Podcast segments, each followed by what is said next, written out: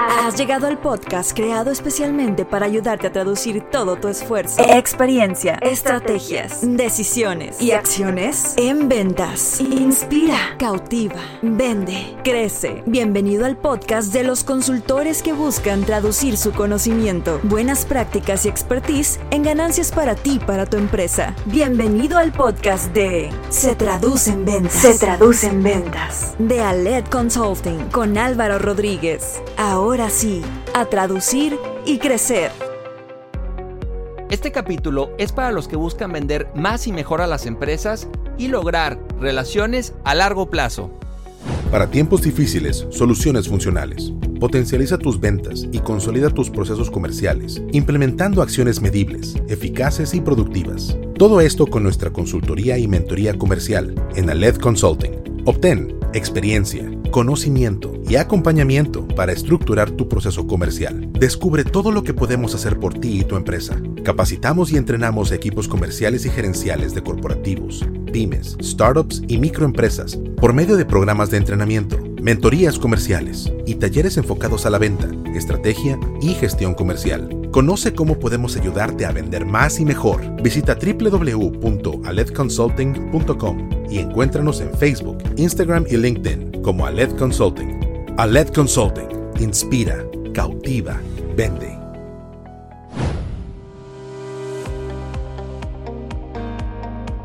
Bienvenidos al episodio número 19 de nuestro podcast Se Traduce en Ventas. Recuerda que lo que queremos es ayudarte a traducir todo tu esfuerzo, experiencia, estrategias, decisiones y acciones en ventas. Soy Álvaro Rodríguez, consultor comercial y director de Ale Consulting. Gracias por acompañarnos, gracias por tu retro, por tus reseñas y por compartir esto que de verdad nos apasiona mucho hacer. Hoy quiero hablarte a detalle de B2B, qué es B2B, cómo puedes hoy vender más y mejor en empresas.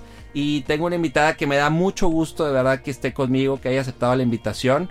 Está conmigo Karina Garza. Karina Garza la conocí en 2013 cuando estaba en Banamex. Fue mi cliente y también el vínculo que tengo con ella y, y algo que siempre le he agradecido es que fue de las primeras eh, personas y, su empresa fue de las primeras que contrató a LED cuando ni siquiera era LED, todavía no había un nombre, pero fue de las primeras en confiar en mí, en, lo que hoy es a LED. Estoy muy agradecido con ella y, la verdad me apoyó mucho en su momento. Y pues ella es fundadora y directora general de Bexing Group. Ya lleva muchos años en esto y estoy seguro que nos va a dar muy buenas recomendaciones, muy buenas prácticas para hoy poder, con todo y pandemia, poder abordar, prospectar, negociar y cerrar con empresas. ¿Ok? Entonces, Karina, pues bienvenida. Gracias. Muchas, muchas, muchas gracias, Álvaro. Eh, muy emocionada de estar aquí en este episodio y sé que todo lo que haces por, por los emprendedores, por eh, la gente comercial, sin duda aportas eh, muchísimo para el crecimiento de las empresas y de la gente sobre todo, porque al final somos empresas pero estamos hechas de personas, ¿no? Personas y tenemos que conectar con esas personas y pues muy agradecida de estar contigo aquí eh, compartiendo un poquito de, de estos más de 20 años de, experiencia en los negocios y en, el área comercial. Excelente. No, muy bien, Karina. Gracias. Y, estoy seguro que vamos a compartir hoy cosas que realmente se puedan traducir en ventas, que es lo que hoy estamos buscando todo, es lo que busca nuestra audiencia, desde el puesto que quieras, ¿eh? el emprendedor, el gerente, el vendedor, el director. Estamos todos también en busca de qué hacer, ¿no? Cómo reinventarnos, qué mejorar, qué quitar, qué sobra, qué falta. Y más, creo que es un tema que que dentro de la retro que nos habían dado ya no lo habían pedido, ¿no? O sea, es un, bueno, pues está el B2C, que es mucho el negocio al consumidor, al cliente final, a la persona, pero cómo voy a abordar empresas. Entonces vamos, vamos platicando, vamos desmenuzando el tema y quiero que me platiques, como ahorita bien mencionabas, pues más de 20 años, has tenido algunos emprendimientos, tuviste algunos emprendimientos, este, por ahí hace poco contabas tu historia más a detalle porque fue, fue el aniversario, ¿no? De, de Bexin. Y pues en qué momento, Karina, tú dices, va, esto es lo mío, en qué momento como, como, empieza este chip o estas ganas de, pues de no estar ya como empleada, sino dar ese salto. ¿Qué pasó? ¿Fue una película? ¿Fue un libro? ¿Algún viaje? ¿Alguna situación que te haya movido? para que te pues que te haya impulsado a hacer lo que hoy pues ya son muchos años en esto. Claro. Pues yo tengo dos puntos de quiebre en mi vida. Primero es la incursión en ventas. Ok. ¿Verdad? Porque si no hubiera sido vendedora, posiblemente no hubiera tenido esa pues chispa de hacerlo por mi, por mi cuenta, ¿no? Entonces mi primer quiebre fue a los 21 años cuando tuve a mi hijo Raimundo que tiene una discapacidad Y ahí fue que vi la oportunidad de tener un mejor ingreso en ventas. Yo veía que, que los vendedores tenían más libertad, no solo de tiempo, sino que tenían más libertad financiera. Yo, se, ganaban premios, hacían viajes. O sea, era como un puesto muy, muy sexy, muy atractivo. y, ¿Qué me falta a mí? ¿Qué me falta para estar ahí, no? Entonces, eh, y además sabía que en el fondo que estaba hecha para eso. Eh, no sé, como que tienes el gusto por, por eh, transmitir siempre había estado en teatro y en, oratoria y en ese tipo de cosas. Entonces yo decía, pues yo soy capaz de transmitir y al final lo que hace un vendedor es eso, es, es convencer de una idea, eh, empatizar con la gente y vender transmitir es eso, vender es eso, solamente transmitir una idea y que el otro la adopte y la compre, ¿no? Claro, ok.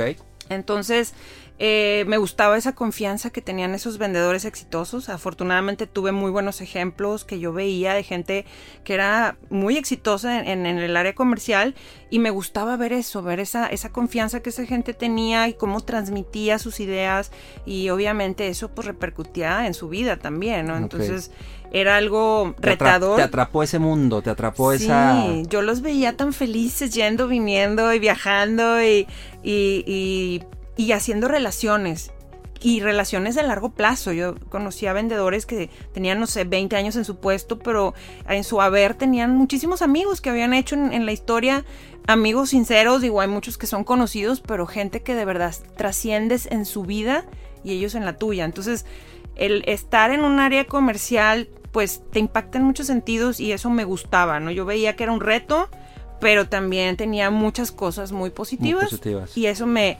me, convenció. Ok. Eso me, convenció. Y bueno, eh, ese fue el punto para entrar a ventas, ¿verdad? Eh, esa atracción que, que, me generó esa, el área comercial. Yo trabajaba en una empresa de mensajería mundial y pues era, era padrísimo ese ambiente, ¿no? Y ya después en temas del emprendimiento, pues ahí sí emprendí dos veces fallidamente, en 2008 y 2009 y emprendí realmente por, por, por, causas de fuerza mayor porque no tenía otra opción en ese momento. Entonces fue sin preparación y obviamente cuando haces las cosas así al vapor y, con, tanto apuro y necesidad pues no salen, no salen a veces tan bien. Y yo lo veo no como un fracaso sino como un aprendizaje. Te preparó para lo que Totalmente. iba llevando, ¿no? O sea, lo, que venía, pues. Es correcto. Entonces me, me, enseñó lo que no debía de hacer, que de plano eso no funciona desde el ángulo que lo veas. Y obviamente las cosas que, que sí funcionaban, me conocí a mí misma, mis debilidades, dónde tenía fortalezas que pues había que exaltar y, y usar a favor y cubrir esas debilidades con el equipo, con la gente que sí dominaba esos temas y al principio tuve una red de apoyo impresionante de gente que ni conocía y que me, fortaleció en ciertas áreas donde yo era débil. Entonces para mí el, el dar a cambio hoy día que ya he pasado por 10 años de, tropiezos, pero al fin de, eh, de cuentas estamos aquí todavía con, con, éxito y dando empleo a más de 40 personas, pues creo que creo que todo eso que yo recibí en ese momento me gustaría aportar y ayudar a la gente a que, a que vea que va a haber retos, sí, en el emprendimiento siempre va a haber retos, pero que hay formas de, sobrellevarlo eh, en todo momento, ¿no? Sí, fíjate que mencionas conceptos como fracaso, que, lo convertiste en aprendizaje. en aprendizaje, que dices, oye, pues eh, el, no, el acompañar el no, que luego creo que son los factores que muchos pues le, sacan la vuelta a ventas y después a emprender, ¿no? Por esa parte como sigue estando en la educación, sigue estando en, en las carreras el ventas, pues es algo como que muy complementario o te pintan que el no está mal visto, el no está mal visto fracasar, está mal visto el error, y, también este chip de saliendo a la carrera ya tienes que generar quién sabe cuántos este, millones y empezar como director. De repente ese chip creo que no empata, Karina, con, con el chip que debes de traer como emprendedor y como vendedor, ¿no? De aceptar el fracaso como aprendizaje. No te define. O sea, un fracaso no te define. Y yo creo que eso es el gran, el darle la vuelta a eso. A ver, me caí, o sea, sí, me tropecé, me dolió, pero me levanto y cómo, cómo le hago para seguir adelante, ¿verdad? Eso es, es lo que tenemos que buscar los que a lo mejor pues ya, ya pasamos por ahí y cuando estás ahí lo ves bien grande y lo ves súper difícil de salir adelante, pero realmente es posible si quieres, ¿verdad? Claro. Y, y querer no nada más este, orar y, y- y- y meditar y, este, decretar, es trabajar. Sí. Trabajar, prepararte, estudiar, leer, demás. Y, y también, como dices, el tema de, de las ventas, de pronto está muy estigmatizado. de, Bueno, pues si no encuentras trabajo te vas a, a vender. o sea, no. Sí. Realmente, como si fuera la última opción. Sí, o que te da pena. Hay gente todavía que conozco que le da pena decir que está en ventas y créeme que es de las cosas que lo primero que le digo es adiós eso. No, o sea, es adiós. correcto. Todos necesitamos vender. En todo momento estamos vendiendo. Independiente si tu tarjeta de presentación, que ya no se usan casi, pero que, que diga o no si eres vendedor. El de finanzas vende, el de logística, el de compras, la recepcionista. Todos en, la, en, una, en una organización les corresponde vender, ¿no? Y cuando no estás trabajando, estás con el esposo y la esposa y quieres una película y estás argumentando por qué quieres ver esa película, Es ¿no? correcto. Para la vida es necesario vender. Porque todos nos vendemos a nosotros mismos, nuestra imagen, nuestros conocimientos. no- Un doctor vende. O Sí. Un arquitecto vende, un ingeniero agrónomo vende, o sea, todos vendemos eh, y eso es lo que de pronto la gente no, no visualiza, ¿no? Que al final son herramientas para la vida, el, saber empatizar, el saber conectar, no es solamente para alguien que tiene un puesto comercial. Como ventas, sí. Ahora, hablando del que sí tiene mayor responsabilidad, mayor peso en la empresa, como un gerente comercial, Karina, como un director comercial, eh, un dueño de negocio, un emprendedor, ¿qué, ¿qué habilidades tú ves que pues tiene que desarrollar? Oye, no las tengo, me costaron en la carrera o me costaban hace dos, tres años. ¿En dónde tú ves que se tiene que enfocar a alguien que tiene, quiere ser bueno en ventas, independiente del puesto? Claro. ¿Qué habilidades? Mira, una cosa que para mí es más que una habilidad, es un valor y una forma de vida es hacer lo correcto y hacerlo con gusto. Cuando tú haces lo correcto para ti, para tu familia, para tu negocio, para tus empleados, para tu, em- para, en todos los sentidos, eh, tú estás eh, generando bienestar para ellos y a la vez ellos se vuelven una red de apoyo para ti. Construyes un equipo que puede confiar en ti porque sabe que siempre vas a hacer lo correcto por ellos y vas a hacer lo mejor por ellos. Tu familia, pues va a ser tu, tu, tu sostén en los peores momentos porque va a haber buenos momentos y va a haber momentos malos como vendedor o como dueño o como gerente. Y si tú has hecho siempre lo correcto para tu familia, ellos van a estar ahí cuando tú caigas, porque es posible que caigas en todo momento, hay esa posibilidad. Entonces, una de las mejores inversiones que nosotros como empresarios hemos hecho es hacer lo correcto por la gente que está en nuestro, que depende de nosotros, eh, porque ellos se vuelven esa red de apoyo para que la empresa, cuando hay momentos difíciles, como en este año que han sido Sí. momentos duros, pues esa gente está ahí y está convencida de que, ok, tú has estado para mí en las malas, pues hoy voy a estar para ti en las malas. ¿no? Entonces, Bien, o sea, hacer lo correcto y lo mejor. por tu equipo, por, Por tu, tu familia, equipo. por ti mismo, por tu negocio, por tu empresa y no pensar que las cosas son temporales o bueno, voy a estar en este trabajo mientras o voy a siempre dar lo mejor de ti. Sí. En cualquier ámbito de la vida o de, de la empresa, del negocio, siempre es dar lo mejor de ti. En cualquier equipo que estés como líder o como subordinado, da lo mejor de ti porque siempre alguien te está viendo. Claro. Y que eso te genera prestigio, credibilidad, te genera compromiso del equipo hacia contigo. Porque si, si sabe que haces lo correcto y haces lo mejor y das lo mejor con días buenos, días malos, creo que eso también logra que, que tu entorno diga, va, o sea, va, voy por ti, te, es correcto. te compro pues. Exacto. Entonces, esa es como la base, la cancha para jugar, ¿no? Primero. Ok, Porque si estás en una empresa que no te respalda, que no te apoya, que no te da beneficios, que no te reconoce, que no, pues entonces cómo, cómo das más, ¿no? ¿Cómo, cómo te comprometes y te dejas, te dejas ir? No, no lo haces. Entonces creo que esa es primero que nada la base para estar o, o generar un equipo de trabajo confiable en todos los sentidos. Después, para un gerente, un director, un dueño, algo muy, muy importante es saber escuchar y hacer las preguntas correctas. Porque como vendedores siempre llegamos, eh, digo, es muy difícil controlar el hablar cuando eres un vendedor nato cuando traes ese chip. Crees que hablando mucho o dominando la conversación vas a lograr la venta. Pero yo pienso que, que no es así. Es primero llegas, escuchas al cliente o escuchas la necesidad, cuál es ese dolor que tiene esa, empresa, esa eh, transacción, digamos, por qué estás ahí. Que haya un desahogo.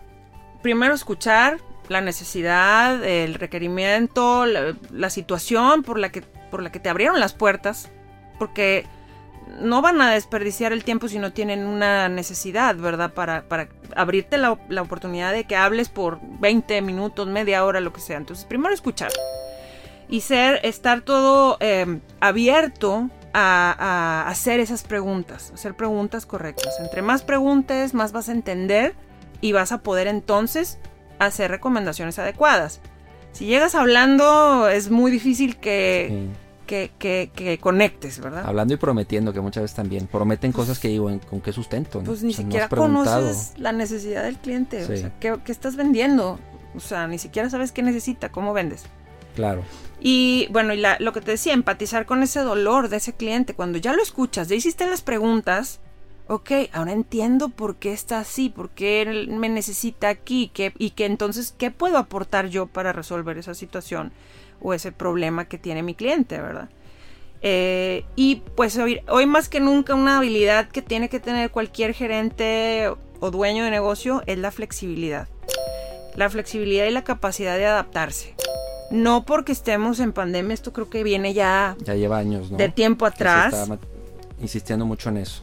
Eh, en que tienes que ser flexible y capaz de, responder a, diferentes situaciones, eh, ambientes, eh, y, pues estar listo para ese, esos movimientos cuando se den, ¿verdad? Claro, no, y que hay situaciones donde la cuadratura ayuda, ser cuadrado ayuda a ser, o sea, no, no moverse de ahí, pero en otras sí, sí demanda el, círculo, así lo digo, ¿no? O sea, en qué quiere ser cuadrado y en qué quiere ser círculo. Porque también, eh, pues eso, eso muestra apertura, muestra flexibilidad, muestra el bueno, te escucho, ¿no? Y que no sea algo autoritario, como muchas veces nos pasa. Estoy seguro que ha sido empresas donde dices, pues aquí si mueve el dedito o no y no se toma en cuenta la opinión de, nadie, ¿no? O hay una cerrazón a ciertos temas que pues ya no. Claro. Y puedes mover el cómo. A eso me refiero con ser adaptable. El cómo lograr algo, pero el qué, tu por qué de existir, tus, tu visión de compañía no la vas a cambiar, pero sí tienes que ser flexible a cambiar el cómo, ¿verdad? Porque ahorita con los retos que estamos viviendo, eh, eso es indispensable. O sea, ya digo, es bien sabido que, que no es el más fuerte el que sobrevive, sino el que se adapta al cambio. Y creo que ahorita está más vigente que nunca esa frase de, de, Darwin. Entonces. Sí, sí, está este. presente. Ahora, eh, combinado con esto que mencionas, pues ha habido una evolución. O sea, yo pienso en el 2010, pienso en el 2015 y, ya si nos vamos más atrás, pues es más marcada la, evolución en cómo, en cómo antes se vendía, Karina, y en, cómo antes, a lo mejor ya más atrás, pero pues era opción A y B, o a veces ni siquiera B, o sea, era tal cual opción A. Y, y, era más fácil y ponías un anuncio en el periódico, te llegaban o te hablaban 50, te compraban 40 y pues otra vez. Y ese era el ciclo de la empresa, el anuncio en el periódico. ¿no? O, la sección, amarilla. o el cambaseo. Pero que, dime tres, cuatro cosas que cuando empezaste con Dexin, ahorita dices, es muy marcado que esto cambió. En las ventas esto cambió. ¿Qué, qué, te llama a ti la atención? O dices, estas tres, cuatro, nada que ver a cómo eran. Cambió primero la gente. Porque hace 10 años los tomadores de, decisiones no eran millennials. ¿Ok? el perfil. El perfil, del comprador. Hoy día el millennial es la mayoría de los tomadores de decisiones. Entonces, ¿qué, qué, qué hizo eso? Pues que la adopción de nuevos canales de venta fuera muy rápida. Que hoy vendes por WhatsApp o que tienes, ¿quién se iba a imaginar que en las redes sociales ibas a vender? O que de pronto tu mejor vendedor o tu mejor relacionista público iba a ser un chavito súper creativo que sube videos en TikTok o en Instagram. Sí. Y no el ejecutivo trajeado que, ¿verdad? Que iba y conectaba con el director general o con el, o sea, ahorita... Que lo llevaba la comida. Es Digo, que sigue funcionando, pero era como que otro protocolo. Hoy, hoy, hoy son menos burocráticos los negocios, más ágiles, por todos estos canales de, comunicación que hay que lo vuelven todo inmediato. Entonces, el comprador está muy adaptado a estas tecnologías y por ende el vendedor tiene que adaptarse. O sea, si tú no estás en redes sociales, si tú no permites que tus vendedores vendan por, por WhatsApp o por Facebook, estás, estás eh, determinado al fracaso porque no es algo que, que haya pasado eh, de la noche a la mañana, viene pasando porque los, los compradores pues van, son millennials, o sea, están tomando más, más y más terrenos eh, directivos, gerenciales, etcétera. Entonces ellos traen ese chip de, la tecnología y tenemos que estar como empresas listos para eso. ¿no? Ok, ahí es donde sientes que está el cambio de 10 años para acá, en esos puntos que mencionas. ¿no? Sí, el perfil del comprador y las, las, comunicaciones que, se han vuelto inmediatas. Ok, bien. Ahora, quiero, quiero empezar a dar contexto, digo, de, de lo que tú has vivido, que se ha traducido en ventas en, todos estos años, Karina, pero quiero abordar, eh, para quien no ha escuchado el término o es la primera vez que, lo escucha, el B2B es el negocio le vende a negocios, o sea, aborda a negocios y la venta es, se le llama pues B2B. Entonces, quiero abordar etapas de la venta como que muy, muy medulares y que son regularmente donde más le cuesta hoy a alguien, este, algún emprendedor o una pyme que dice, bueno, pues tengo un equipo de vendedores, pero ¿cómo, pues cómo prospectan cómo llevan la cita y cómo cierran al negocio, ¿no? Entonces, quiero que abordemos primero pues la prospección. ¿Qué te ha funcionado? ¿Qué has visto tú en prospección? Hay muchos mitos, ahorita platicaremos de dos o tres que son muy regulares de, escuchar, pero quiero que me digas pues qué te ha funcionado, qué ha evolucionado también en la manera de prospectar en tu equipo, eh, por ejemplo, no sé, en el teléfono, en telemarketing, en el tema de mailing, en redes sociales, qué, sí te funciona, qué no, y dame buenas prácticas, así tips o quick wins que, podamos recomendar a quien nos escucha.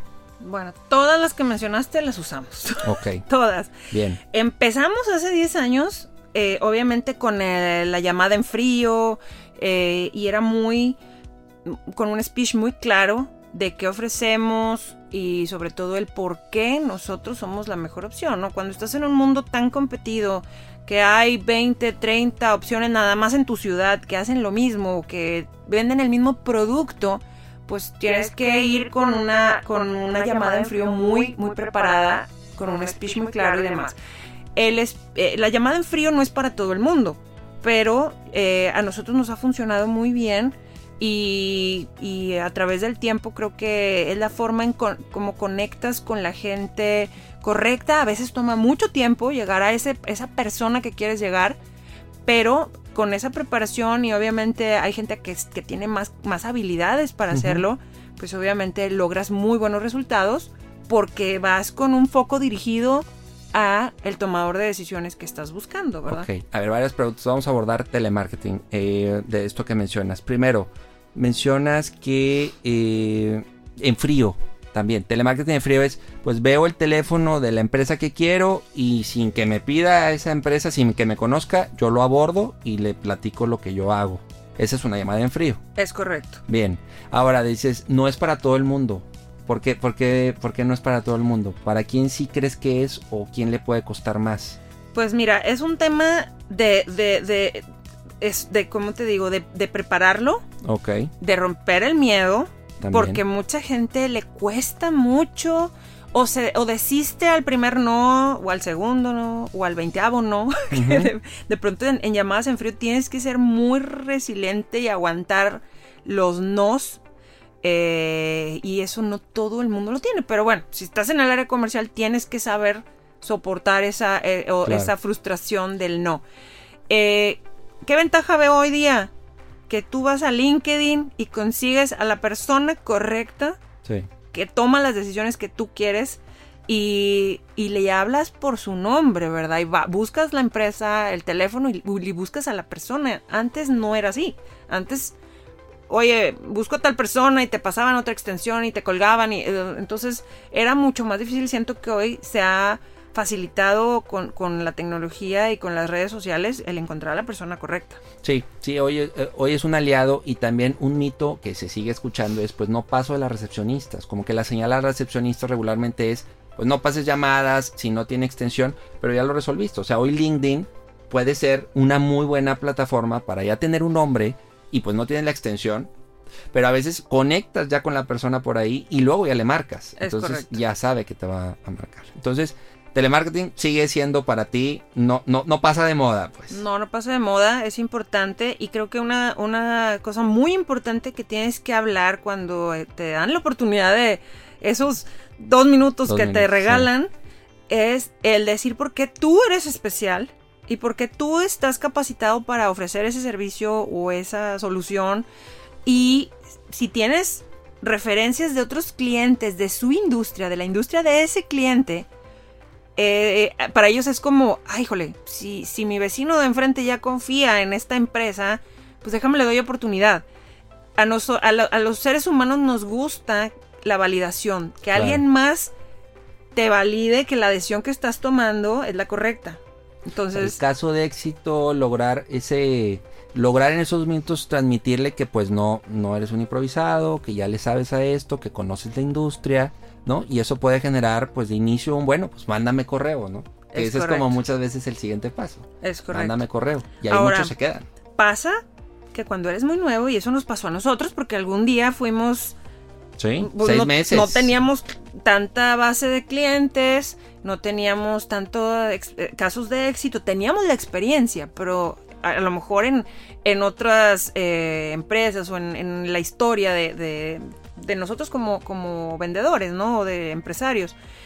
Pero ¿de qué hablas? Hablas, no, a lo mejor no vas a mencionar nombres de clientes, pero vas a hablar de capacidades, vas a hablar de soluciones, vas a hablar sin mentir Nunca le mientas al cliente. No vas a decir que eres el, el- el grandote, el multinacional, pero tampoco te demerites. O sea, tienes algo que ofrecer y estás convencido de ello, porque si no, no estarías emprendiendo, ¿verdad? Sí. Entonces, no te demerites, no digas, híjole, soy una pyme de dos personas, ¿verdad? O sea, no tienes por qué decir mentiras ni para un lado ni para el otro. O sea, no, Sí. no des cambio de más, como No, dice. y verlo y, y- y no te haga chiquito, pues. Exacto. O sea, no lo veas para arriba, sino ponte al tú por tú, que eso también lo valora mucho en, en las empresas. Exacto, pero para eso, digo, no solamente es, es decir tengo la capacidad, ¿verdad? Es lo vas demostrando con pequeñas acciones y, y sí es muy importante que lo que prometas lo cumplas. En estos primeros pasos, tu palabra es ley, porque si no, pues pierdes esa oportunidad de demostrar a, a ti mismo primero y a esa empresa que fuiste la elección correcta, ¿verdad? Sí, definitivo. Ahora, eh, regularmente de la llamada, pues, lo que estás buscando es, un, es una cita, es una cotización, ¿no? Y muchas veces pasas por este proceso, pues, de mail, de seguimiento, a otra vez a la, una segunda ronda, una tercera ronda, o hasta una, no sé, N Do- rondas, ¿no? Dos años de llamadas. Pero sí. también está el tema que con mail, oye, pues no lo ven, ¿no? Es otro mito. Es que no ven mi correo. O hago un mailing o cada semana mando este, un newsletter o algo. Y también la barrera ahorita es como que también queremos que al primer mail ya nos contesten todos y, oye, te estaba esperando Álvaro, este, aquí está la cotización. ¿Qué, qué has vivido tú con mailing? ¿Qué te ha funcionado? Porque también están estos mailing de 20 mil contactos que les mandas, que pagas porque lo manden así masivo, masivo, un flyer, y así vas, con- vas recibiendo interesados. ¿Qué has vivido tú? Claro, mira, el mailing sí funciona también. eh, y es solamente con contactos que nosotros hemos generado a través de la historia. Cálidos. Los cálidos. Contactos que de verdad son el tomador de decisiones, el requisitor. Y nos ha costado pues 10 años, pero algo que hicimos creo que muy bien desde el principio fue siempre tener registro de nuestros clientes. De todos los correos, teléfonos y demás, de todas esas personas que alguna vez fueron interesadas en nuestro producto o que ya fueron clientes, ¿no? Entonces, todos los mails a los que les hacemos llegar información son gente que de verdad necesita nuestro producto. Bien. Eso es algo muy bueno que les recomiendo mucho que hagan y es mantener una base de datos de todos los prospectos y clientes que tengan porque esa es la gente que nos interesa realmente. ¿De qué te sirve tener una base de datos de 8000 hospitales si tú no tienes ningún producto para hospitales o restaurantes o hoteles si no es tu mercado y no Sí. es tu foco, ¿no? o es Entonces- una capirotada y pues a ver qué pega también. y muchos de esos posiblemente ya ni trabajan ahí, entonces no está depurada esa base de datos y es realmente tirar el dinero a la basura. Ok, ahora, a esta base cálida que vas generando con el paso del tiempo, ¿cada cuándo? ¿Cada mes los, a- les mandamos algo? ¿Cada 15 días? ¿O es dependiendo también si tienes alguna promoción especial? ¿Cómo, cómo manejas esta base? Sí, hacemos al menos una vez a la semana. Órale, es menos, o sea, es, Este- es menos el ciclo. Sí. El tiempo. Hacemos emailing eh, in-house, no, no, no usamos una empresa externa que lo haga y demás. Entonces nos permite ser muy flexibles, muy ágiles, eh, construir promociones rápidamente o comunicar lo que nos interesa que, que nuestro cliente sepa de nosotros, ¿verdad? Entonces sí lo usamos con frecuencia y nos funciona muy bien. No, no te digo que tenemos miles de, de leads, pero son leads bien calificados, porque Claro. vuelvo a lo mismo, son prospectos de tiempo atrás o clientes ya reales nuestros, ¿no? Entonces funciona bien. muy bien. Entonces, otra manera también ahí de, de que se generen prospectos. ¿Qué hay de, de redes sociales? ¿Qué te ha funcionado? Sin duda, eh, nosotros tuvimos un antes y un después en Vexin con el tema de digital. Eh, nuestra industria, a pesar de que es tecnología, de pronto estaba un poquito a, a lo tradicional, ¿verdad? Y fuimos los primeros en poner una tienda en línea de un producto que es tecnología, pero muy especializada. O sea, que realmente es difícil que alguien vaya y compre en línea. Ahorita sí, ya es Sí, mucho más. Pero hace pero- cinco años no era así. no, no era así. Y te estoy hablando que eso fue hace ya seis años. Entonces, a partir de la tienda en línea y que hicimos esfuerzos en, en el ámbito digital, en Google AdWords, para nosotros fue un parteaguas. Porque quien buscaba un distribuidor de X producto, ahí estábamos. Y de hecho, hoy día tenemos cuatro o cinco posiciones de la primera página de Google. Cuando alguien busca específicamente los productos que vendemos. Entonces, esa inversión orgánica que toma tiempo, pero es ir mejorando tus campañas, es mejor- mejorar tu tienda, tus redes sociales, que todo eh, lleve o conduzca hacia ti, ya sea a tu Facebook o a tu página web o a tu tienda en línea. Es invaluable la cantidad de, de rendimiento sobre la inversión que hemos tenido. Ok, bien, eh, excelente, coincido contigo plenamente y también eh, la combinación del orgánico con lo pagado. Tú hablaste ahorita de inversión, muchos lo ven como gasto. Entonces ya de ahí partimos de y el gasto y queremos otra vez como en el mail, ¿no? O sea, el mes ya queremos todos los leads calificados y queremos lo mejor y demás. Todo un tema con marketing, ¿no? Ahora te he visto también y, y algo que me encanta de ti, que también digo, todo esto al final creo que el, el salto en prospección más en B2B es cuando tocas puertas, pero también ya te tocan puertas, ¿no? O sea, cuando ya también está mixeado entre sí, sigo haciendo llamadas, pero de repente ya llega alguien, te vi aquí, te vi acá y me interesó lo que haces, o me hablaron de ti cuando ya te llegan los referidos, ¿no? Pero también te he visto en LinkedIn y de repente es más con historias, es más con no tanto el cómprame, sino algo que al final dices, wow, me gustó, conecté con Karina. Y ya de ahí me interesó Vexing. ¿no? ¿Qué, qué, qué has vivido con LinkedIn? ¿Te ha ido bien? ¿Te funciona? El abrirte, de repente también contar temas este, como del día a día. Más, ¿Te ha pers- más personal, sí. Mira, eh, yo creo que al final, como te decía hace un rato, somos personas tratando con personas. Entonces, eh, para mí la experiencia de emprender, pues ha sido un, una aventura que si yo le puedo transmitir a alguien algo de lo que yo he vivido y eso, eso le ayuda a motivarse, a incentivarse, a, a- a aprender algo de mi experiencia y sin tropezarse como yo lo hice, pues para mí está, es precisamente lo que yo busco, ¿no? Esa, esa transmitir, si en el camino alguien te ve y además te compra, pues qué padre, pero no es el objetivo. Yo creo que cuando uno da sin esperar todo el tiempo algo a cambio, creo que es cuando más impacto tiene. Bien. Entonces, buenísimo. en el tema de LinkedIn lo veo más como una pues una aportación, si lo quieres ver así, a la gente que está ahí luchando como tú y como yo todos los días, eh, más que tratar de vender algo, ¿no? Es, es, es más una aportación. Sí, genero contenido, genero algo, una historia que igual y pues qué padre que conectaste y ahí queda, ¿no? Pero no es propiamente para, oye, de ahí espero tantos leads. O sea, también hablar con el corazón, que es algo que también luego recomiendo mucho. O sea, hablar con el corazón sin el afán de cuántos likes y de si me compartieron o no. También termina siendo algo que pues mu- muy genuino que la gente conecta y que no siente así como que oye me están vendiendo no Es también estamos atiborrados de mensajes donde venta venta venta venta y, y tiene que haber un mix o a veces ni siquiera estás pensando en vender que eso también funciona ¿no? Es correcto. Es que a veces no nada más el producto que sea bueno, eh, una promoción, un algo, es, ok, esa empresa conecto con sus valores. O sea, si yo tengo dos empresas que venden lo mismo, ¿a quién le vas a comprar?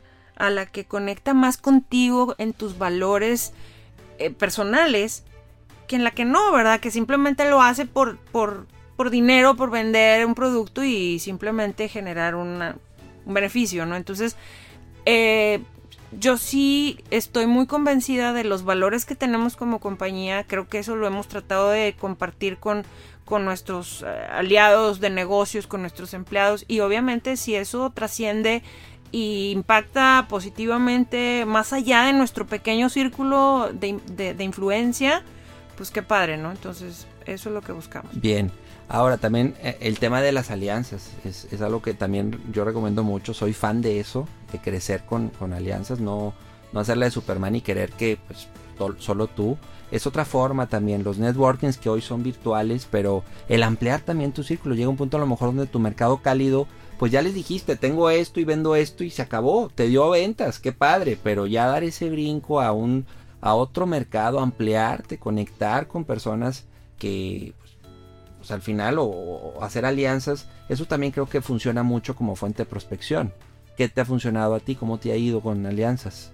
Sí, sin duda es, es muy importante eh, conectar con empresarios. Si tú eres empresario, pues conectar con empresarios que compartan tus valores, porque al final nos volvemos un promedio de las cinco personas con las que más convivimos, ¿no? Entonces, eh, buscar conectar con esa gente a la que tú admiras o a la que tú, en la que tú confías eh, se vuelve una red de apoyo y no solo en, el tema de negocio, sino en el tema personal. Entonces es buscar, sí, buscar alianzas para el negocio, pero también con empresas que estén afines a tus valores. Porque de pronto, si te haces una alianza con una empresa que está completamente disasociada a tus valores, pues puede que te perjudique. Entonces, sí, es ser muy cuidadoso en que sí, hagas alianzas, obviamente, pero sí mm, mm, ver muy bien que ambas compañías tengan valores afines, porque entonces hace que los clientes también sean de cierta manera eh, afines, ¿verdad? Y compatibles. Entonces sí, es, es muy...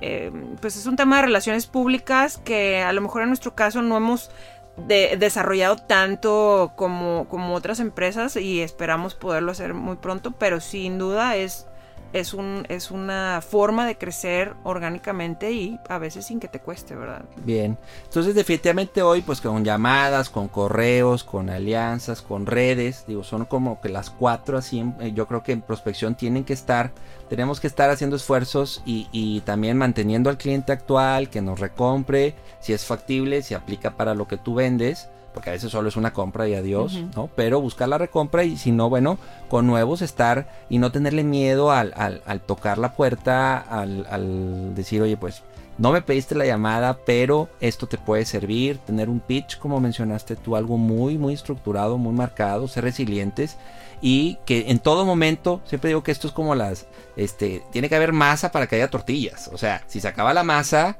pues por más que hagas muy bien las tortillas, si no hay masa, no camina esto. O sea, tiene que haber un, volumen interesante eh, de prospectos que vaya caminando en este embudo famoso, ¿no? De esta ruta del prospecto al cliente. Claro, algo que sí es muy importante y que nos, nos pasó, eh, tenemos una empresa de marketing digital, es que hay clientes o empresas que buscan, hacen campañas de redes sociales, de Google AdWords, y de Facebook, pero no tienen un equipo comercial entrenado para atenderlos.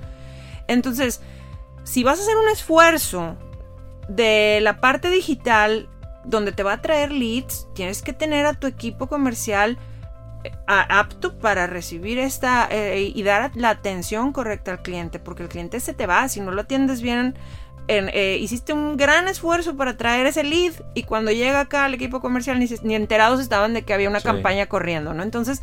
Se desinfla el globo, ¿no? O sea, lo emocionamos con el anuncio y luego pues no me atiendes, no me da respuesta y no está congruente a lo que yo vi o tu promesa en el anuncio. Es correcto, entonces sí, el tema de digital tiene que estar muy alineado a el área comercial, a los vendedores y hay un equipo de ventas, pues que sepan que hay promociones corriendo, cuáles son las promociones eh, y que estén muy sensibles al hecho de que la empresa está invirtiendo en generar oportunidades, ya no necesitas ir a tocar puertas, te van a llegar esas oportunidades. Entonces, ¿cómo las atiendes de la mejor manera? Y cómo, eh, pues ya avanzaste un montón, porque el cliente que te llama es alguien que necesita, que ya te vio y que, o sea, está listo para comprar.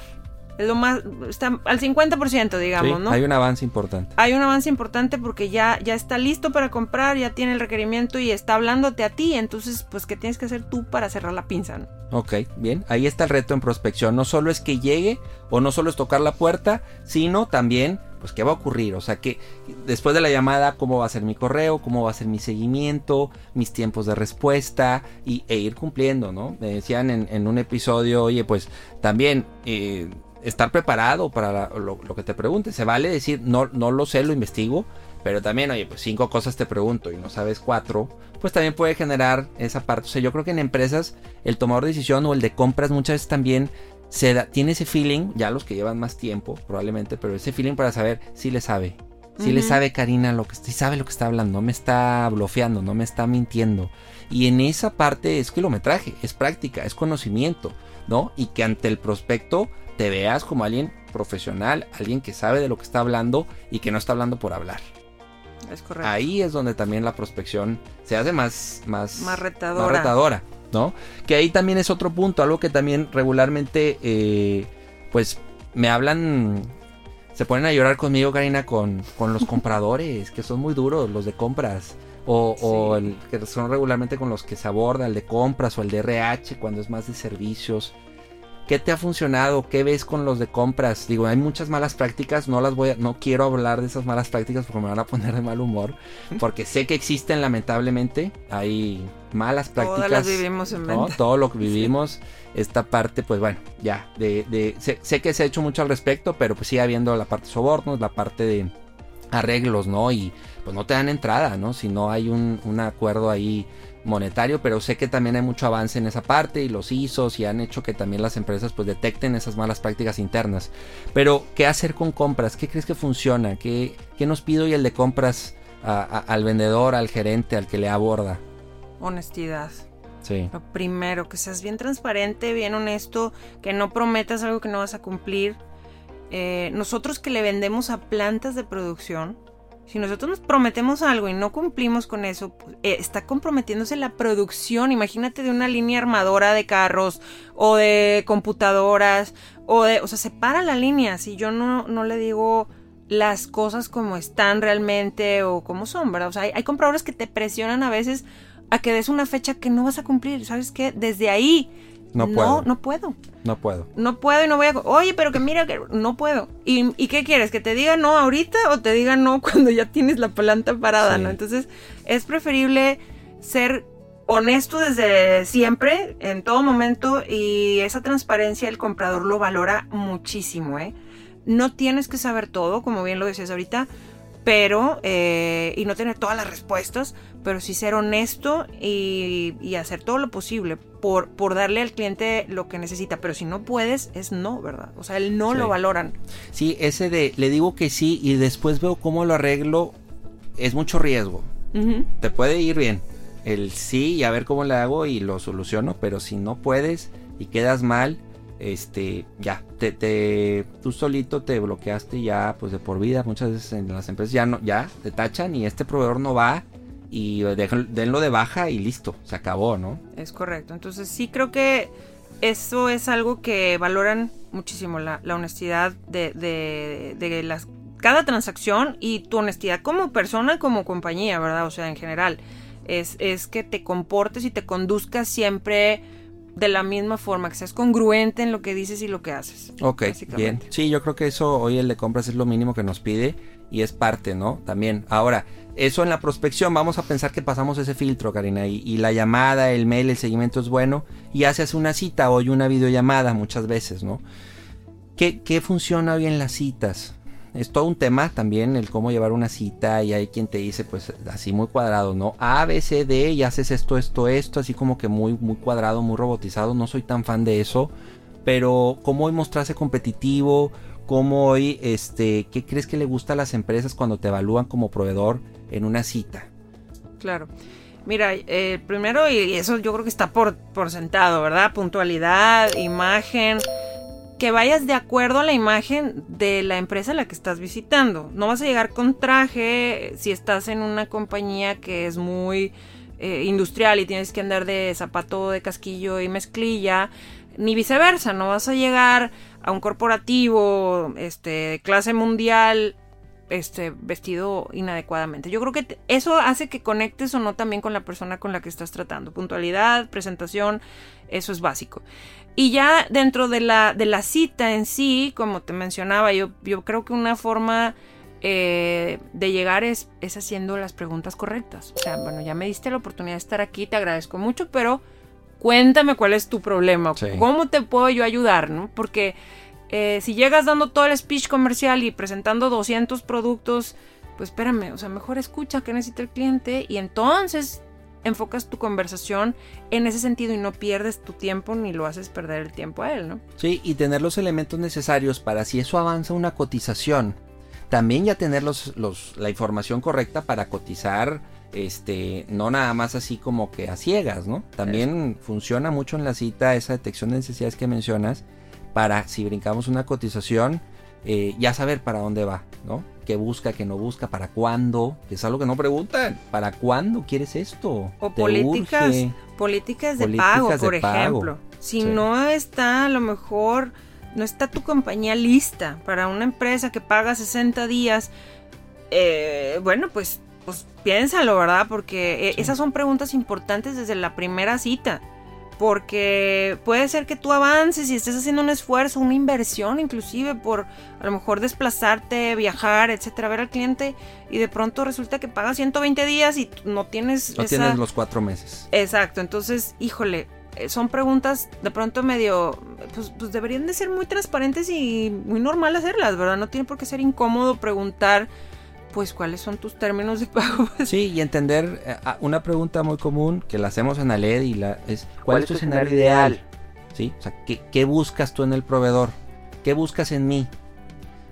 Oye, me dice alguien, pues casi que es preguntar, ¿por qué me vas a contratar? Pues sí, o sea, ¿por qué me vas a contratar a mí? ¿Qué estás buscando? Tiempo, ahorro, garantía, certeza, estás buscando completar tu terna, que a veces pasa, ¿no? O sea, el, oye, pues mira, necesitamos tres. Entonces, pues, ¿no? Entonces al final también entender para dónde van o cuáles son sus factores de decisión de compra. Eso en una cita también vale la pena. Adicional, obviamente, tener una muy buena presentación ejecutiva. como dices tú, no, no explicar la historia de sí, hace 10 años, fíjate. No, ser muy claros, muy concisos, pero que sea una cita que nos dé material para llegar fuertes a, la, a la cotización, ¿no? Es correcto, así es, hay que prepararse para esa cita. Bien, sí, preparar, investigar la empresa, conocer al cliente, a, dónde voy, qué, qué, venden, o sea, llegar y preguntar qué venden, pues ya no, ya no, ya no aplica, ¿no? También es así como que ir preparado. Y luego también, ya de ahí pasamos, ya vamos a pensar que la cita y esto que mencionamos va fluyendo pues también algo muy común con la parte de negociación y ya cuando está el precio es el, oye, pues me están pidiendo que me baje, me están pidiendo el descuento. O me dicen que sí, pero este, en vez de tres meses de trabajo que sean cuatro. Y pareciera que a veces es, pues como ya estoy casi al final, dile a todo que sí.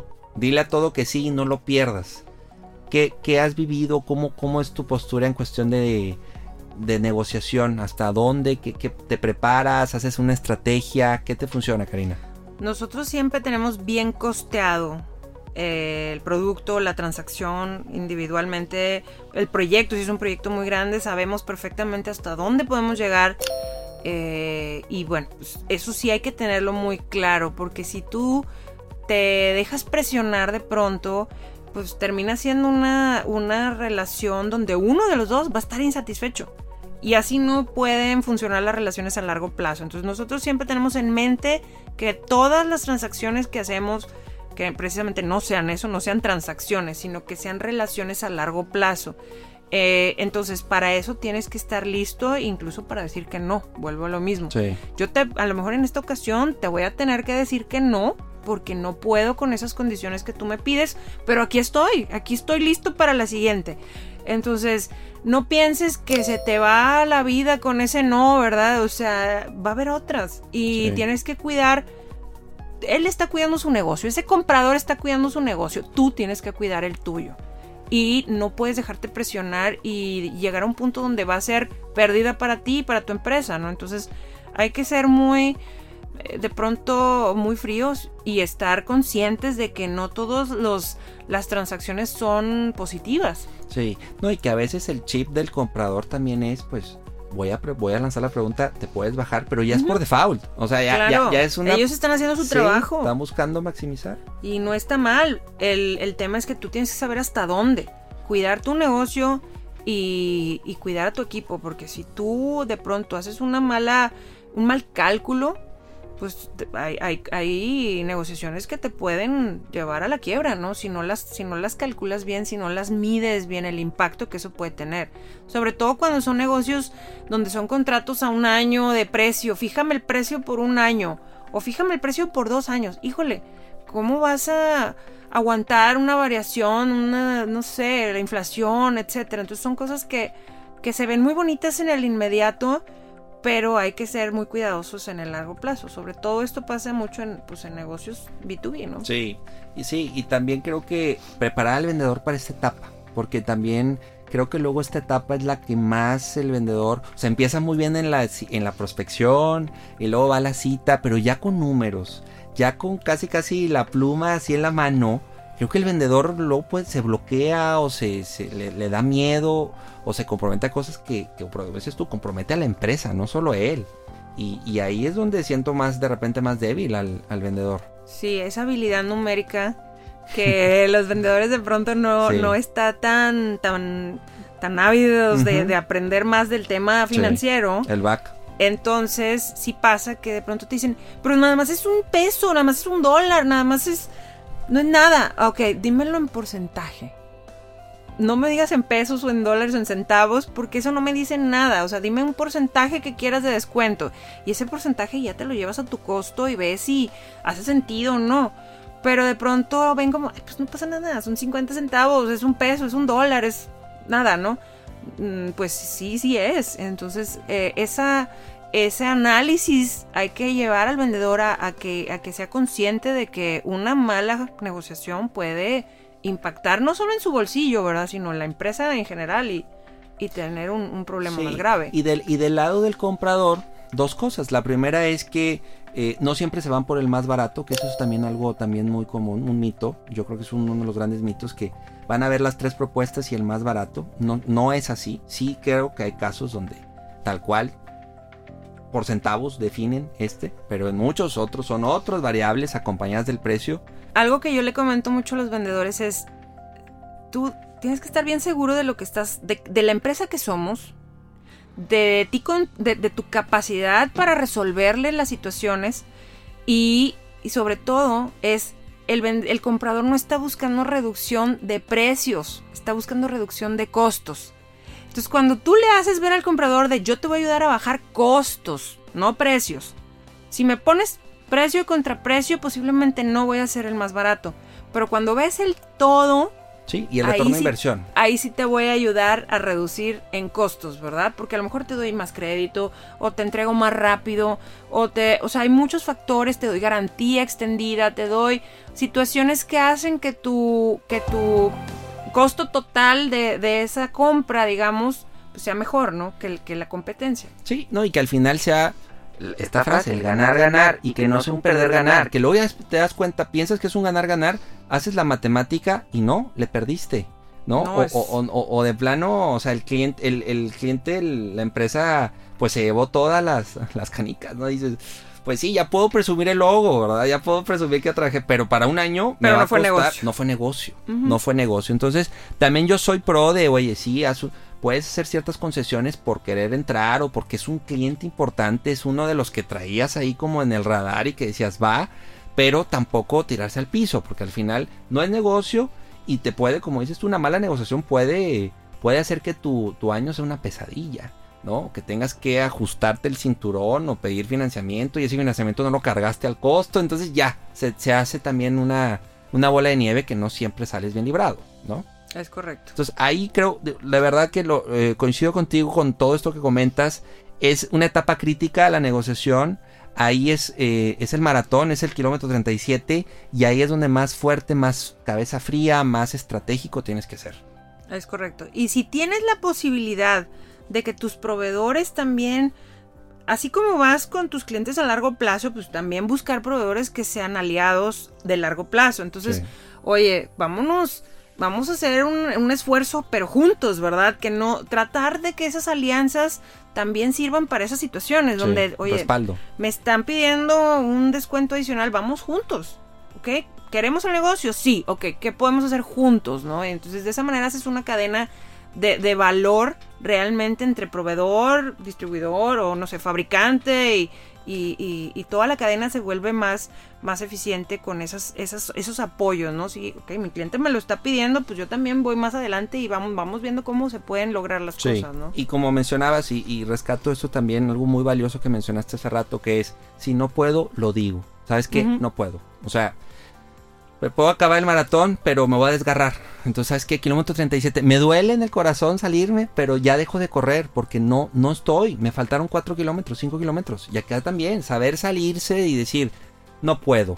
Porque incluso a veces diciendo que no puedes ya bajarte más en precio, el- la empresa te termina diciendo, bueno, sí, está bien, con Es el precio que estaba. O sea, ya vi que no te puede. Porque también hay que educar al- a veces al de compra, o hacerle ver que, oye, es que ya no puedo, mira, o sea, esto, esto, esto. Claro, esto. tiene que ser negocio para ambos. Sí. Tiene que ser ganar, ganar. Y, y algo que también es, es complicado hacerle ver, a- sobre todo a los vendedores jóvenes, a los que van empezando, que se sienten bien presionados. No, yo le quiero vender a este cliente.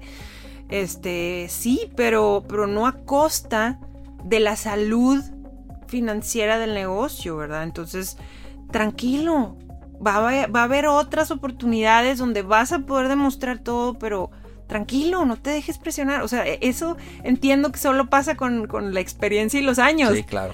Pero cuando eres así joven y arrebatado, Te parece, sientes que la empresa no te apoya, pero realmente es, a veces es necesario decir que no. Y es, es este, simplemente decir, cliente, hoy no, pero aquí sigo para la que sí, que la, que bien el viene. ciclo. Es correcto, o sea, no sales, no tienes por qué salir mal con una empresa que al final pues no, no le pudiste dar condiciones o no te aceptó tus condiciones.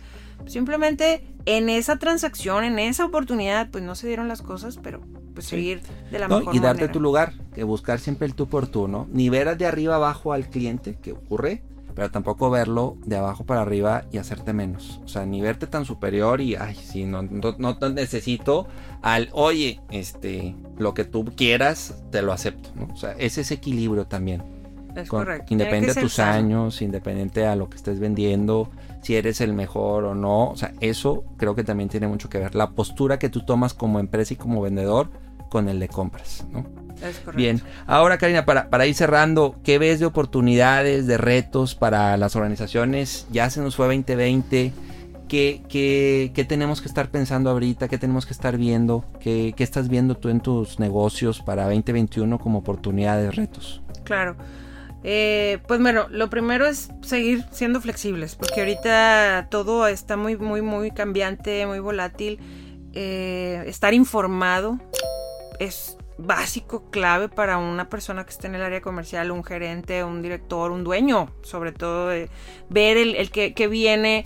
Eh, hay cosas que ahorita no podemos cambiar, que no están en nuestras manos, pero bueno, ¿qué sí podemos hacer con lo que sí está en nuestro alcance, ¿no? Entonces, algo que nosotros hicimos este año, eh, obviamente en las primeras dos semanas de la pandemia fue, híjole, ¿qué va a pasar? La incertidumbre, este, de repente piensas que, que va a ser eh, fatal y todo, ¿no? Pero empieza a llegarte la claridad y creo que eso es lo que hay que seguir teniendo el siguiente año, es la claridad de que hay empresas a las que les está yendo muy bien.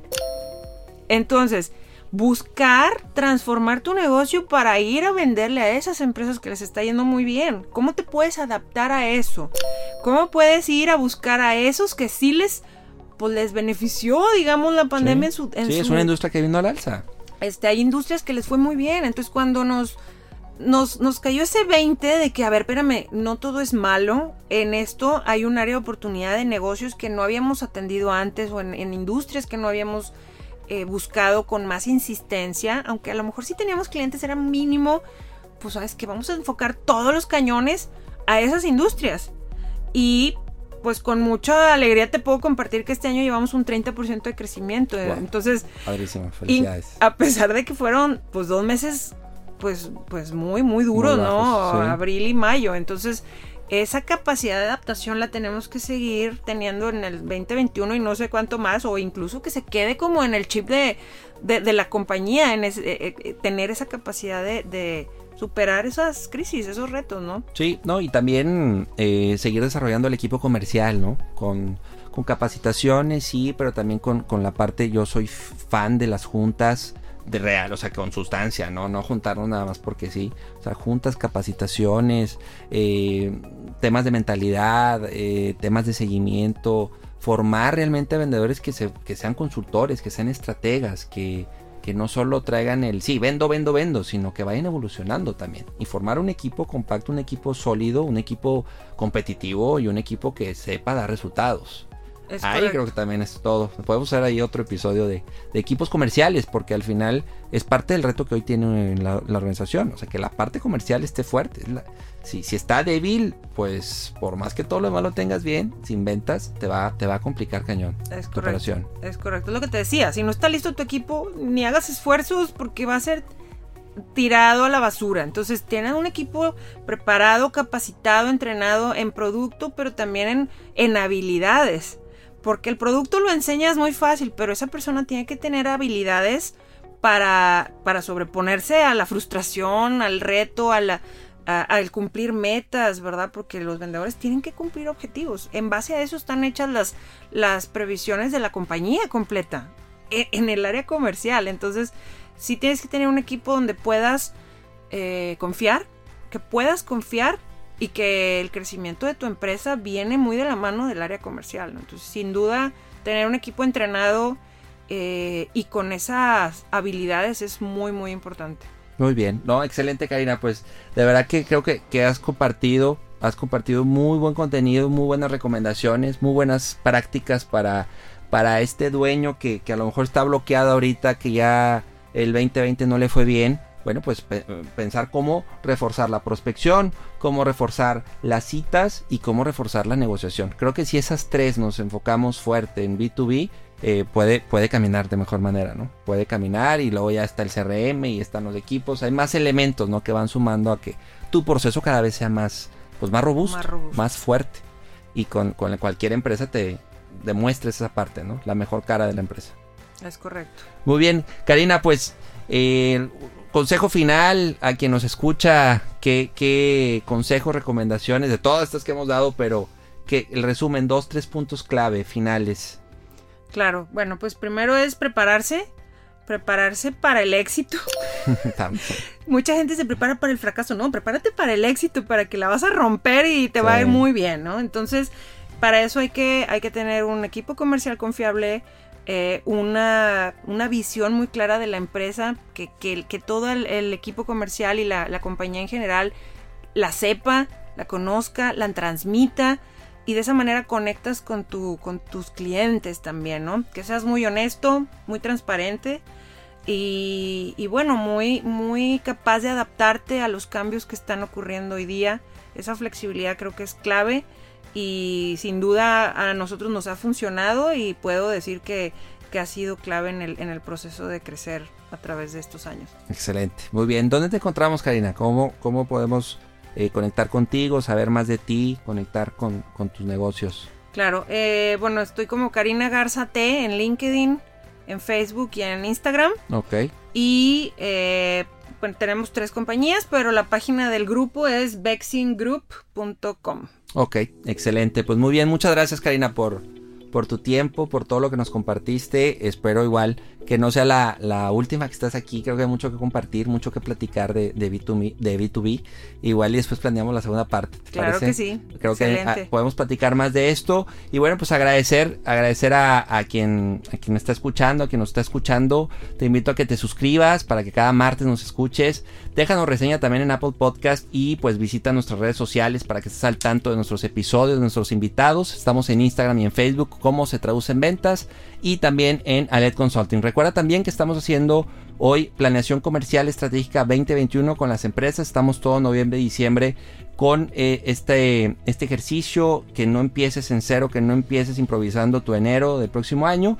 Y bueno, pues te invito a que nos escuches en un próximo capítulo de Se Traduce en Ventas. Gracias por escucharnos, soy Álvaro Rodríguez y recuerda, inspira, cautiva, vende. Hasta la próxima.